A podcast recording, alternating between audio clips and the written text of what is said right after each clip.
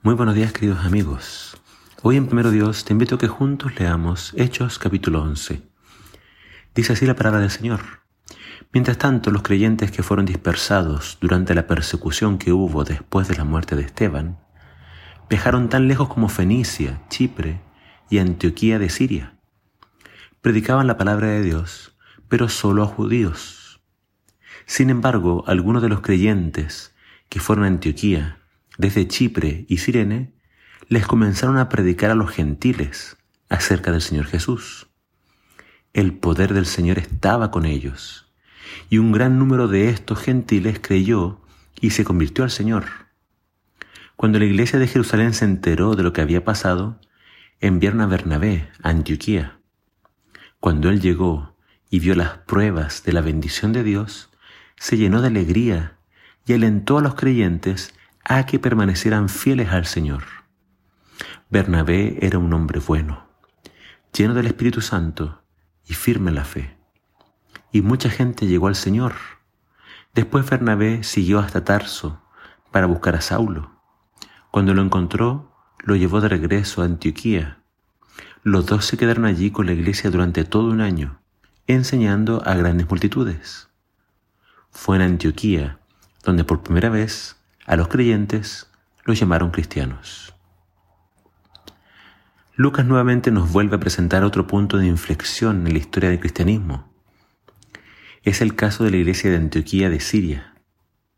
Situada a 400 kilómetros al norte de Jerusalén, esta era una ciudad muy cosmopolita y llena de comercio. Aunque no nos da sus nombres, Lucas nos cuenta de algunos creyentes, provenientes de Chipre y Sirene, que comenzaron a predicar el Evangelio a los griegos. Los griegos o helenistas es una referencia a personas que no tenían ascendencia judía. No eran judíos que hablaban griego, no, estos eran griegos griegos. otras costumbres, otras creencias, otra cultura. La iglesia hasta ese momento no le estaba predicando a ellos, solo se concentraba en los judíos. Para que Pedro predicara a Cornelio, Dios tuvo que darle una visión. Pero para que estos evangelistas le predicaran a los griegos, fue algo sin intervención de Dios, fue algo natural, fue algo que estaba en sus corazones. A ellos también hay que predicarles. Ellos no tenían los prejuicios que tenía la iglesia de Jerusalén, y así nació la iglesia de Antioquía. Pero no fue sino hasta que llegó el pastor Bernabé que la iglesia experimentó un crecimiento muy grande. ¿Quién era Bernabé? Su verdadero nombre es José y era un judío nacido en Chipre. Lo conocimos en el capítulo 4, ya que ahí se nos muestra que fue uno de los primeros en vender una propiedad para después donar todo el dinero a la iglesia, para el cuidado de los pobres. Así fue como se ganó el apodo de Bernabé, que significa hijo de consolación, hijo de misericordia. También fue responsable de conectar a Saulo de Tarso con los apóstoles en Jerusalén. Recordemos que cuando Saulo se convierte, la iglesia no le creía. Pensaban que era una trampa. Pero ¿quién creyó en él? Bernabé, el hijo de consolación.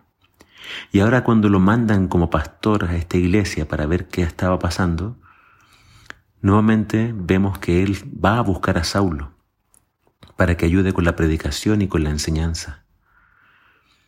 Pablo aportó con la enseñanza, pero Bernabé, su ministerio, dice acá, es el de dar palabras de ánimo, el de exhortar.